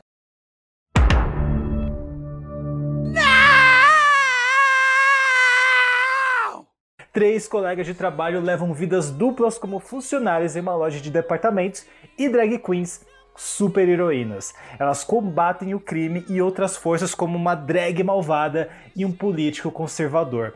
Essa é uma série da Netflix que estreou aí em 2018, se eu não me engano. Inclusive, nossa, eu, eu fiquei. Quando eu vi 2018, eu falei, gente, como assim não foi mais perto, sabe? A sensação é de que ela, sei lá, que tinha sido lançado em 2019, quando a gente um pouco ela foi antes lançada da- no da dia nossa 9 vida. de novembro de 2018, por isso que você Hum. sente que ela tá em 2019. É, porque é, eu assisti todos os episódios num dia só, até porque só tem cinco episódios. Eu chamo de temporada piloto. Inclusive, eu lembro quando ela foi lançada, eu, eu vi ali cinco episódios de 20 minutinhos, eu falei, ué, gente, isso aqui é uma. É um episódio. É uma temporada piloto, né? E É assim. uma amostra grátis. É uma amostra grátis. E assim, é, eu lembro. Assim, eu tenho várias questões com Super Drags, gente. E É, primeiro que eu lembro do anúncio e eu lembro do quão feliz eu estava de ver a animação. Uma, não só por ver uma animação brasileira, mas uma animação brasileira LGBT, que assim, é ainda mais raro. Né? Se você acha que a animação brasileira é difícil, imagina uma animação brasileira LGBT, ou uma animação LGBT no, no geral, sabe? Isso já é muito raro, né? Então, assim, quando eu vi o anúncio e eu vi que, tipo, olha só, vai ser uma animação, uma animação LGBT da Netflix e ainda vai ser brasileira. Pra mim era o combo do mundo perfeito, sabe? Eu vi, ah, vão ser drags e eu fiquei super feliz com, com o visual da série, que eu acho maravilhoso. É uma série que tá cheio de referências, não só culturais e LGBTs, mas referências de outros, outros desenhos e animes, né? O próprio visual das, das Super Drags, né? Tem, você vê um pouco de Meninas Superpoderosas, um pouco de Sailor Moon, um pouco de Sakura Card Captor, né?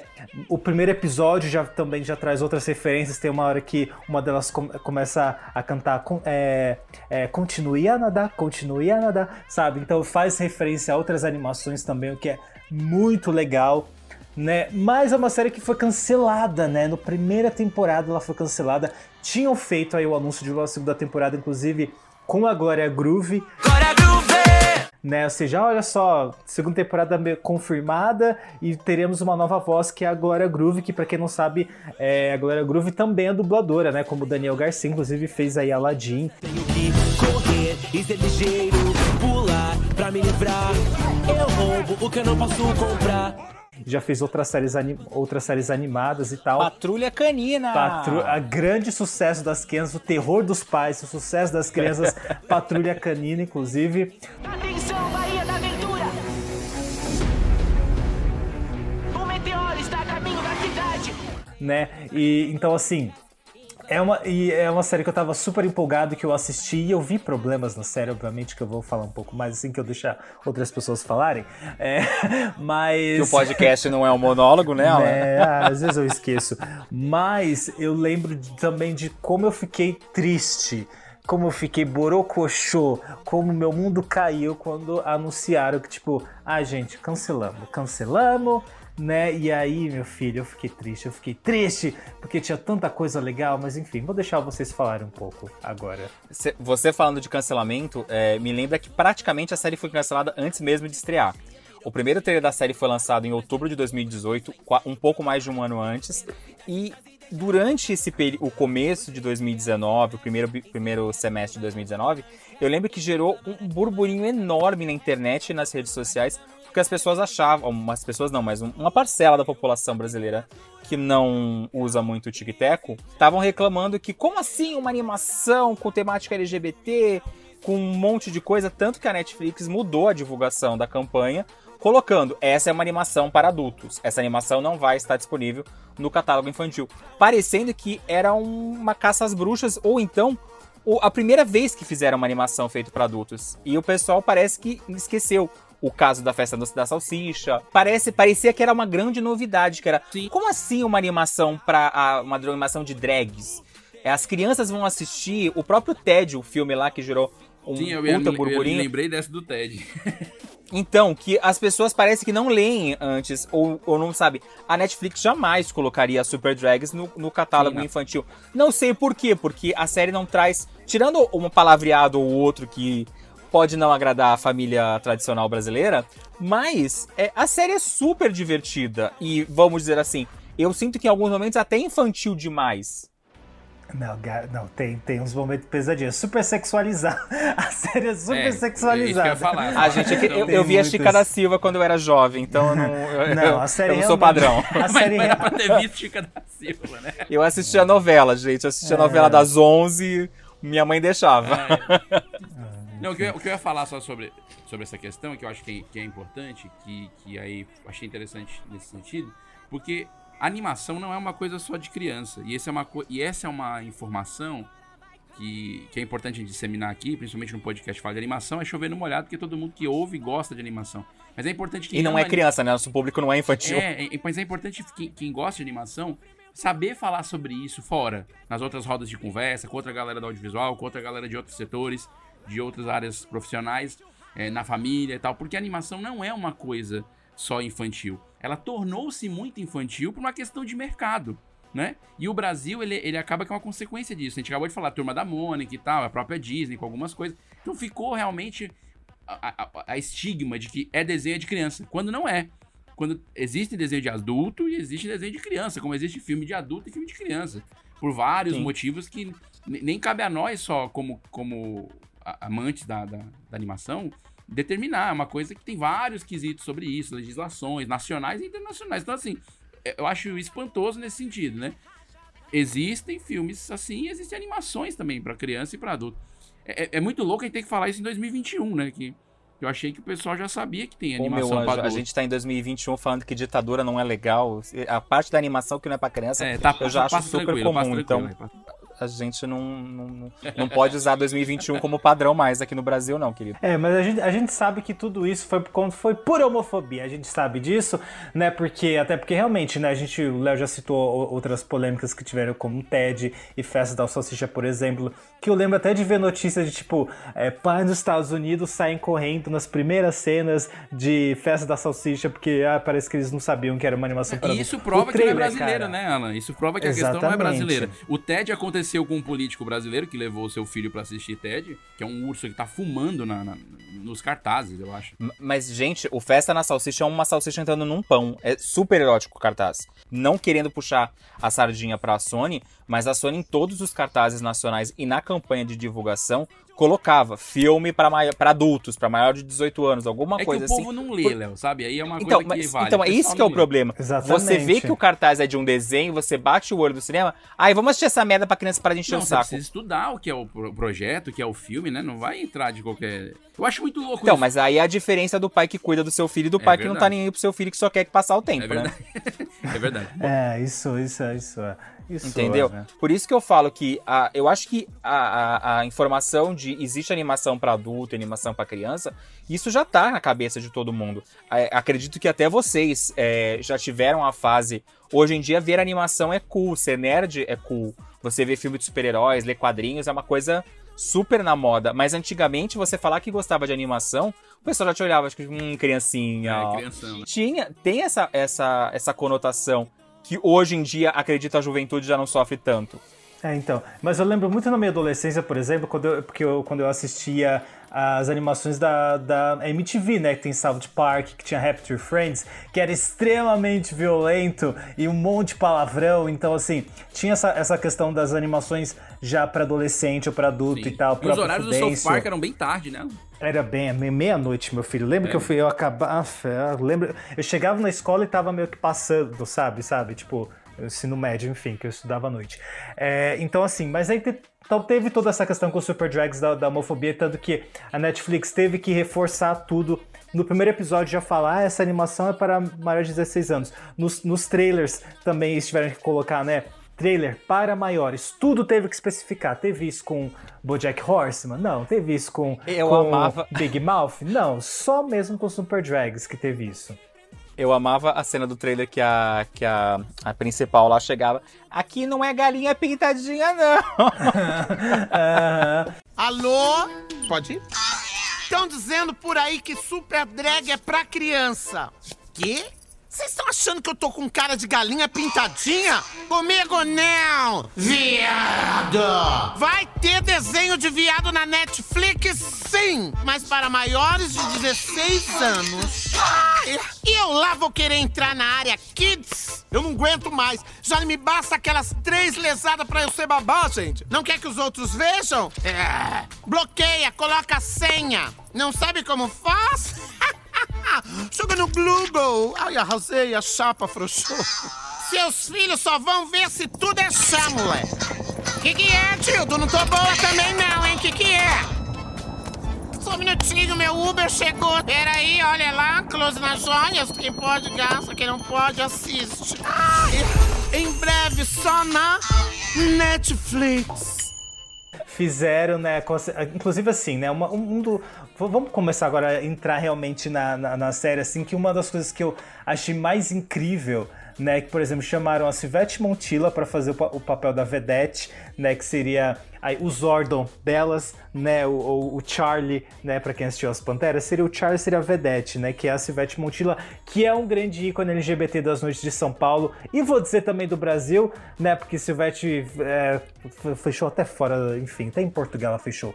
É, então é um grande ícone, sabe, LGBT brasileiro e uma drag tá há anos, né, aí na- nas casas de show e tal, então assim, ter ela e, e usando os vários bordões que ela usava e tal, é, eu achei isso incrível, maravilhoso, porque realmente é valorizar é, os profissionais, né, que, que da noite de São Paulo, da noite enfim, né, da noite brasileira, isso achei muito legal. Mas também tem a Pablo Vittar, né, fazendo aí a dublagem da Gold Diva, né, que seria a diva internacional dessas super heroínas e desse universo da série, né, e mesmo internacionalmente, né, porque ele, gente, investiram nessa série, meu filho, investiram, né, no- nas vozes, aí na dublagem, aí agora a gente fala dublagem, na dublagem dos Estados Unidos, por exemplo, tem a Shangela, a Ginger Mint, a Trixie Mattel e a Willan, né, que são três, são quatro drag queens de RuPaul's Drag Race, inclusive são quatro das maiores drag queens de RuPaul's Drag Race, né, que realmente tiveram um, um sucesso além da média, sabe? Que tem muitas pessoas que conhecem elas, inclusive nem mal sabe que elas passaram pelo programa, né? Pra quem não sabe, RuPaul's Drag Race é o maior reality show de drag queens do mundo e eu, eu arrisco dizer que é o maior reality show LGBT do mundo, né? Já que assim, qual outro que a gente vai citar? Eu não consigo pensar em outro, né? Então, assim, foi investido muito nessa série e, e eu, eu tava muito contente assistindo. Tem sim muitas piadas, assim, extremamente sexualizadas, né? Tem palavrão, mas era uma série super divertida. Tinha uma questão política, inclusive, né? Quando você tem ali um personagem, né? Que, que é como se fosse um, que é um pastor, né? E que prega basicamente homofobia e a gente consegue fazer vários paralelos com pastores, né, que a gente já conhece, que eu não vou citar o nome, não vou sujar aqui o, o episódio com o nome de pessoas não gratas. Não vamos dar né? confete pra gente não que não merece. dar confete.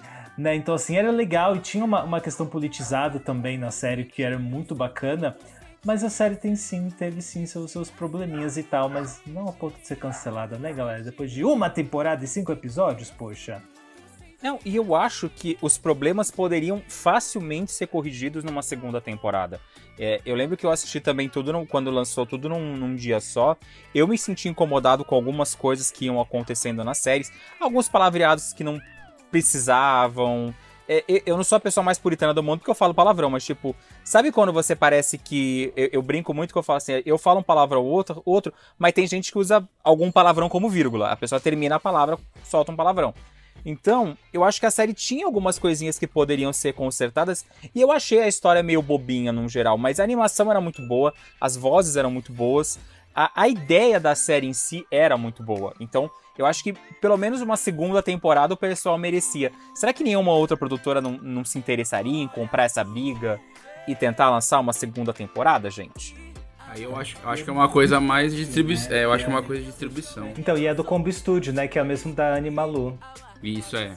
É isso que eu ia falar, que eu, eu já não, eu não sei como é que é isso, em que situação foi esse cancelamento, porque talvez envolva mais uma questão de, de distribuição e de grana pra se executar, né? Porque eu acho que é uma ideia do, do próprio Combo mesmo. O Combo é dono da ideia, né? Assim, ou um dos sócios, né? Assim, da ideia. Não, por isso que eu falo, comprar essa briga, né? Porque é uma briga que você vai ter que comprar com o pessoal. A Netflix peitou muita gente em lançar a série, em divulgar a série como produto principal do mês. Eu lembro que na campanha da divulgação, Super Drags tem muita animação que não recebeu metade da divulgação que a Super Drags recebeu.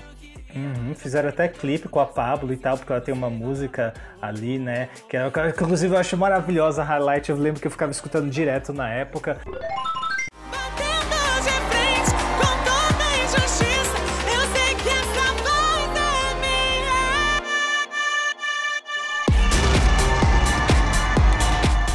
Assim, então, assim, eles investiram pesado. Mas eu também quero, assim, a, o- a série tem problemas de roteiro, sim.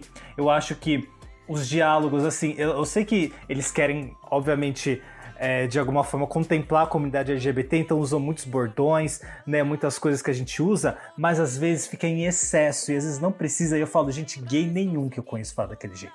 Não fala daquele jeito, não fica falando viado o tempo todo, sabe? Pelo menos usa um bicho, um- uma outra coisa, POC. Às vezes, às vezes entra, assim, fica exageradamente, sabe? Fica muito exagerado e, e passa um pouco do ponto, sabe? Então tem umas questões de diálogo que eu acho que, tipo, putz, podia estar dado, dado uma dosada pra ficar um pouco mais natural, sabe? Não ficar tipo, ai. Parece que assim, as- qual a sensação? Eles escreveram, ah, eu vou ali, né? E aí, ao invés de falar, não, não vamos colo- colocar vamos ali, vamos. Ah, eu vou lá pegar os aqué do negócio do. Eu falo, porra, eu, eu consigo falar eu vou ali pro meu amigo gay, sabe? Eu não preciso falar que eu vou pegar o aqué do negócio da, da porra do. Entendeu? Então, assim, tem essas questões que eu falo, putz, não precisava. Não precisava, ficou um pouco too much. Mas eram coisas que, tipo, pega as críticas e você resolve numa segunda temporada. É, sabe? então. Assim, eu- não, eu concordo com o que vocês estão falando perfeitamente, assim, eu vejo isso também. É uma coisa que eu acho que é interessante falar é que eu conheço aqui um, um grande artista ilustrador é, de cenários aqui de Fortaleza que trabalhou para essa série à distância, muito antes de pandemia. E eu entrevistei também uma cenarista, a Paula de Abreu. Ela estava em São Paulo na época, mas ela é de Minas. E ela também teve a oportunidade de fazer cenário para o Super Drags. É, trabalhar, na- os dois trabalharam na equipe de cenário. Que eu acho uma das coisas. Assim, a- o visual da série é fantástico. Assim. Uhum. E até o lance de em termos de arte, que eles misturam um pouco do traço bem limpo, cartoon, né? Mas você vê que tem algumas Sim. coisas que parecem giz de cera, né? É, é- é uma textura, assim, eu acho legal essa uma- mistura. Funcionou bem, assim, funcionou muito legal. E Não, visualmente a série é linda. isso, isso, isso, isso dá uma cara super, super personalidade pra série. E é interessante isso porque o combo foi buscar pessoas em outros lugares né, para essa série. E eu acho eu tô lembrando desse episódio porque a gente tá tratando agora depois da pandemia como isso uma coisa pós-pandemia, né? Ah, agora que a gente tá pós-pandemia, a animação tá conseguindo fazer essas pontes e tal. Lógico, isso vai se ampliar por conta do distanciamento, mas o combo fez isso muito antes né, o, o- apostar no artista de outros lugares. Isso é muito legal. E essa série também fez isso. Né? É, Uhum. Tô falando assim, porque eu conheço as pessoas que participaram, né? E, e- e- Sim, tem gente boa no Brasil Exato, inteiro, não só no eixo exatamente. Rio-São Então, Paulo, né? Isso é, isso é interessante, essa, essa abertura numa série de exposição de Netflix, né? Que é diferente de você fazer isso numa série, é, num, num canal fechado, né? Ou, num- ou até num longa de festival e tal, que até isso chegar e virar pauta vai demorar muito, mas uma série de Netflix, eles, eles foram ousados, o, o Combo, o Combo Studio, em fazer isso. E acho que eles deram bem, sob esse ponto de vista do visual e tal. Quantas questões de roteiro eu concordo. Eu vejo isso também, desse lance de. Acabou que ficou parecendo uma, uma jornada simplificada, né? Acho até que. Parece que foi corrido por conta dos cinco episódios, sabe? Eu, não- eu não sei. é, Aí eu, eu sou roteirista também, eu- é difícil a gente falar do trabalho, não sei como é que foi o processo, né? Mas é, parece que foi corrido pra fazer os cinco episódios, sabe? Vamos fazer Pra pra fazer logo essa jornada no 5 e dar certo, sabe? Eu sinto isso. Acho que, eu não sei se o Alan falou nesse sentido, mas a impressão que eu tenho é isso.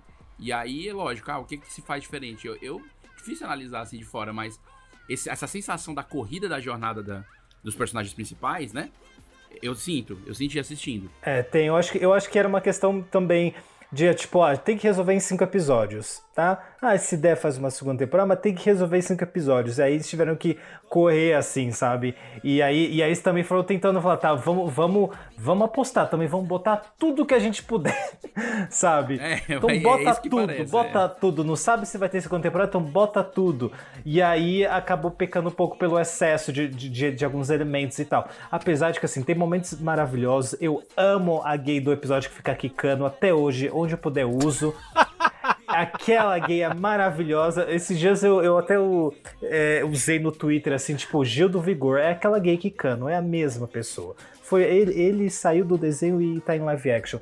Então, assim, tem pontos muito fortes na série, mas Assim, é, eu culpo um pouco também a comunidade LGBT, culpo sim, sabe? Porque problematizou 15 coisas na série e aí fala, tá, agora ninguém assiste, pronto, não tem. Então não vai ter, então não vai ter mais. Pronto, todo mundo fica sem. Olha só que legal, sabe?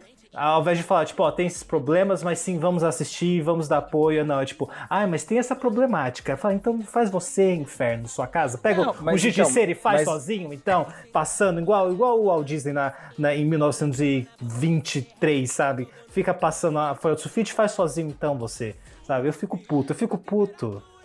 É uma pena que a gente via um, um- um- produto com potencial sendo cancelado, né? Aham. E, e, e não é a única série. Tipo, tem outras milhares de séries na Netflix que, que são boas, têm potencial, mas por algum motivo também acabaram sendo canceladas. É, a própria Netflix falou que cancelou porque eles achavam que eles eles estavam postando numa audiência e não chegou na audiência que eles achavam que iam chegar, assim. Então, a série realmente parece que foi cancelada por falta de audiência, né? Obviamente, se tivesse sido um sucesso, não tinha sido cancelada. Mas, assim, poxa, é, eu não sei o que eles estavam esperando também, sabe? Nem RuPaul's Drag Race fez sucesso na primeira temporada, sabe? Demorou um pouquinho pra fazer É por isso que eu sucesso. torço para que alguma empresa, uma produtora, alguém aposte no projeto, que encare essa, essa, É. essa coisa, porque é uma história que tem elementos que parecem ser interessantes de continuar sendo desenvolvidos, que podem melhorar e ter um produto de qualidade. É, podia acontecer como aconteceu com aquela série que a Luli ama, o Tuken Bird, que a Netflix não quis mais e uma outra produtora acabou pegando a, a ideia para ela e, e- e lançando, apostando no lançamento. Uhum. Eu tava louco Uma pra produtora ver... não, Adult Swim. É, eu tava louco pra ver, pra ver as gays fantasiadas no carnaval, sabe? Cada uma de uma das personagens. Eu ia fan- me fantasiar da gay quicando, ia ser tudo, sabe? Mas aí a Netflix não deixou, não deixou esse sonho se realizar, sabe? Então se você, você que tá ouvindo, você que tem uma produtora, pega esse projeto, cara, pega esse projeto, por favor, e faça isso acontecer. Única coisa que eu ia, falei, fa- ia falar é que. Gaguejei. É, uma coisa que eu acho que vale pensar a partir desse, dessa discussão é a questão dos- do, próprio stream, né? De, de, de, assim, a Netflix hoje é uma, é uma hegemonia, digamos assim, né? E, e aí eles, eles é que estão com as cartas na mão, né? Então é difícil você você poder mensurar o que, que vai virar, o que, que não vai virar, né?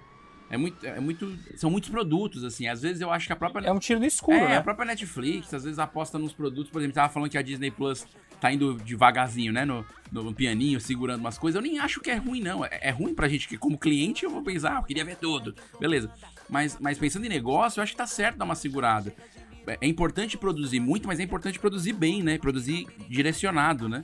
E às vezes eu acho, não sei se é o, se é o caso da, dessa série, mas ao às vezes eu acho que os, net- os, streams estão naquela piração, tem que produzir, tem que produzir, tem que produzir, porque tem muito público e de repente ah, corre. A sensação que eu tenho é essa, é corrida, né? E toda vez que você... audio- Audiovisual é uma coisa que não, não, é- não dá pra produzir voado, né? Voado no- bem no, no cearense aqui, correndo muito. Pode correr, mas não pode correr muito, porque senão você... você pode passar por esses riscos aí, né? Então eu não sei se também É. o próprio negócio não pressione e aí a coisa corre.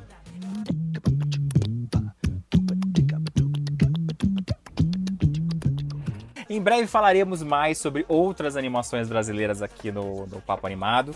Então, se você gostou do episódio, se você quer contar pra gente qual que é a sua animação brasileira favorita ou qual foi a primeira, seu primeiro contato com a animação brasileira, entra lá no nosso Instagram, arroba Papo Animado, e deixa no comentário na arte desse, desse episódio, que a gente quer saber qual que foi o seu primeiro contato? O que, que você acha da animação nacional? Se você assiste, se você não assiste.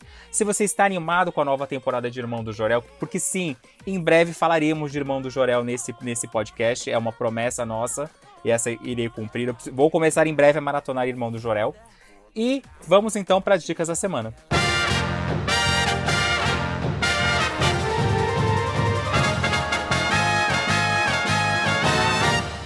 Então eu quero saber de você, Léo, que sempre me bota na fogueira. Ah, hoje vai ser você. Né? Droga, Qual fui eu que puxei o gancho pra- pra- a pra chamar o- Exatamente. Qual que é a sua dica da semana? Eu vou dar duas dicas bem rapidinho pra vocês. Eu acho que o episódio de Ó. hoje tá longo pra caramba.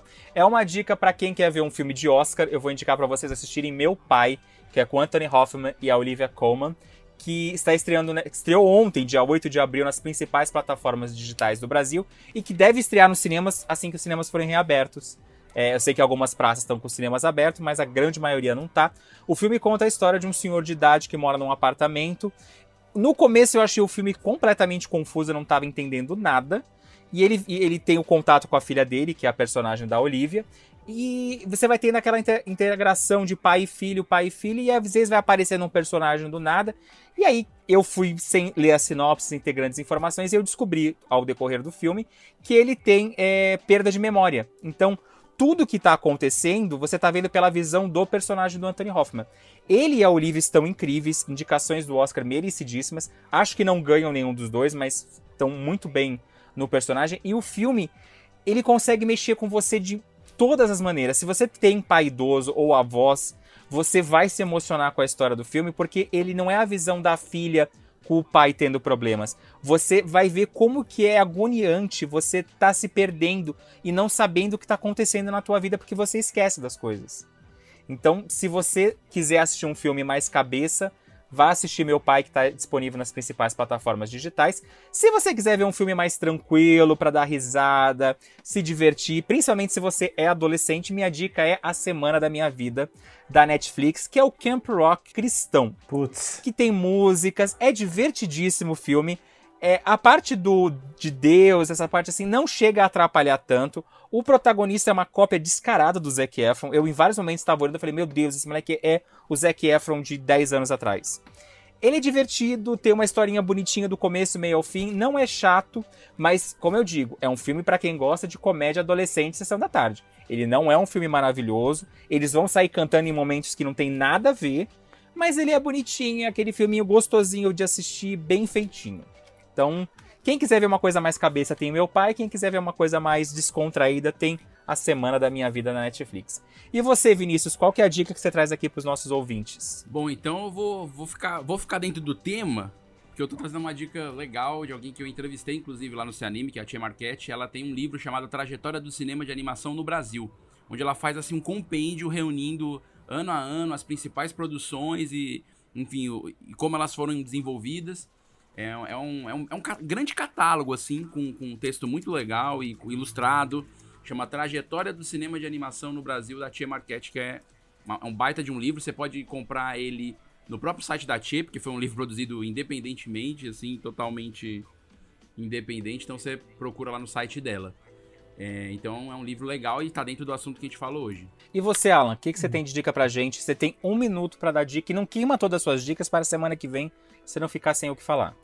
Não, dessa vez eu- tenho uma dica quentíssima. Olha só, né? E, então, mantendo o tema de animação e de animação adulta, que foi o que eu trouxe, eu vou trazer outra animação adulta que eu estou viciadíssimo. Eu estou, assim, apaixonado por essa série que é Invincible, que é uma série animada aí da Amazon Prime Video e é para adultos, tá, galera? É para adultos, meu filho. Se você ver o, o- a cena pós-crédito do primeiro episódio, eu, sabe aquele, aquele gif do Pikachu chocado? Fui eu. Eu no fim do episódio. Pra quem não sabe, é, é uma série baseada em quadrinhos do Robert Kinkman, que, pra quem não sabe, é o mesmo de The Walking Dead. Então, meu filho, espere sangue. Espere sangue. Né, pra quem é, já assistiu The Boys, né, da, também da Amazon Prime Video, é uma vibe muito parecida. É esse mundo de super-heróis aí onde tem esse, o Mark Grayson, que acaba de descobrir que tem poderes, né? E o pai dele é super-herói, então assim, ele tá ali descobrindo seus poderes e tá rolando uma, toda uma trama por trás. E, gente, faz tempo que uma série animada não me prende tanto assim. A última foi tipo Bojack Horseman e. É uma série que agora só tem quatro episódios por enquanto, vão ser oito episódios, então assistam que é muito boa e assistam as cenas pós-crédito. Inclusive, o primeiro episódio tem uma cena de pós-crédito de 10 minutos. Se você não vê, meu filho, eu fico falando, gente, se eu, se eu tivesse parado aqui, eu não ia saber o que aconteceu, né? Mas assim, é, mas se prepara, tá? Se prepara, que a série começa super de boa, olha só, parece que não vai ser nada demais, meu filho. Você vê a cena pós-crédito, você fica chocado. Então, é a, é a minha dica. Isso porque o Alan falou que estava desanimado hoje e que ia falar pouco. Um programa de quase uma hora e meia. Ah. Quero agradecer mais uma vez a presença do nosso amigo Vinícius Bozo. Obrigado, Oh, Vinícius. legal. Pede seu biscoito agora. é, pode falar pro pessoal se te seguir nas redes sociais. É seu momento de brilhar Ah, agora. então, um momento merchan, né, que nem eu falo lá. Gente, muito obrigado pelo convite. Valeu, Alan. Valeu, Léo. Muito legal essa conversa. Acho que a animação brasileira tem muito pano pra manga. Bom, quem quiser me seguir, arroba Vinícius Bozo, B-O-Z-Z-O com dois Zs. É, você pode me seguir por lá, mas principal para o nosso público é assistir, ouvir né, o Se Anime Podcast, podcast do Cosmonerd, que é o portal que eu também escrevo. Lá tem uma coluna sobre animação, Animaland, e tem o podcast Se Anime, tô sempre trazendo muita entrevista. E já dando spoiler aqui, divulgando em primeira mão, próximo episódio eu trago o Zé Brandão, diretor do Tromba Trem, é, co-diretor do, do Irmão do Jorel. A gente vai falar sobre, sobre o longa que vai vir por aí do, do Tromba Trem, que tá em finalização. Oba! Mais um longa brasileiro, inclusive. Então, se liga lá, tem Se Anime Podcast, acessa o site cosmonerd.com.br e acompanha tudo por lá, porque é onde a gente divulga tudo. Obrigadão pelo espaço e um forte abraço. Espero que você venha participar, que você tenha gostado e venha participar de outros demais, não, episódios. vai- e e que o com- episódio de volta? Vai ter, o- vai ter o retorno, né? Então, a gente espera retornar no seu, no seu podcast, Vai sim. Nesses crossovers que a gente vai fazendo na vida. Maravilha. Pra quem não me segue ainda e quiser me seguir, no Instagram eu tô como Cadê o Léo Francisco e no Twitter eu sou Léo Francisco. E você, Alan, onde a gente te encontra essa semana? Você vai estar em São Paulo ou tu vai estar viajando pelo mundo? Ah, agora que vocês vão estar ouvindo isso, eu vou estar em Londrina, galera, tomando uma piscina. Bom, gente, Alan Wood Underline. Ô, Wood Underline, é, é isso mesmo. Alan Wood Underline no Twitter. eu esqueci. Alan Wood Underline no Twitter, alanwood.mp4 no Instagram e também estou no canal do Papo Animado, youtube.com.br Papo Animado, com o segundo relatório matinal onde eu tô falando sobre Gente, os próximos lançamentos da Disney. Eu finalmente editei aquele vídeo. Gente, vocês estão chocados, né? Faz 15 meses que eu gravei e aí só eu agora confesso eu que eu, liberei. eu tô chocado. É, meu filho. Mas tá lá, primeiro e talvez e último. Não sei se eu vou gravar outro. Mas então assistam, tá bem legal. Já tô até falando um pouco sobre Raya, né? Gravei um, um off, meu filho. Você vê, nem parece que eu, que eu gravei três meses depois o, o off. Mas enfim, vão, vão é, assistir lá. É bem rapidinho, nove minutinhos. Você sai por dentro de tudo que a Disney vai lançar aí nos próximos anos. É, é, eu menti um pouco agora. Mas assim, mas por, por, por dentro de boa parte você fica. Boa parte você fica. E para a próxima semana, para vocês que estão escutando a gente, não deixem de escutar o programa da semana passada, quem não escutou ainda, que tá bem legal. A gente falou sobre os 10 anos de Rio e semana que vem a gente tem novos convidados especiais para falar, sabe sobre o quê? Os 20 anos de Oscar da categoria de melhor animação. Então a gente vai falar um pouco sobre a história dessa categoria e vamos dar nossas apostas de quem será que vai ganhar o Oscar esse ano de melhor animação. A gente se vê na próxima semana, meus amigos. Um grande abraço. Valeu, gente. Até a próxima. Ai, que bom que você me lembrou, Viz, para poder fazer a lição de casa. Um beijo, um abraço, um aperto de mão. Até o próximo episódio. Só um minutinho, meu Uber chegou. Peraí, olha lá, close nas joias. Quem pode gasta, quem não pode assiste. Ai. Você ouviu o Papo Animado, o podcast mais animado do Brasil, com seus amigos Léo Francisco e Alan Wood. Voltamos em breve com mais novidades. Edição Léo Francisco.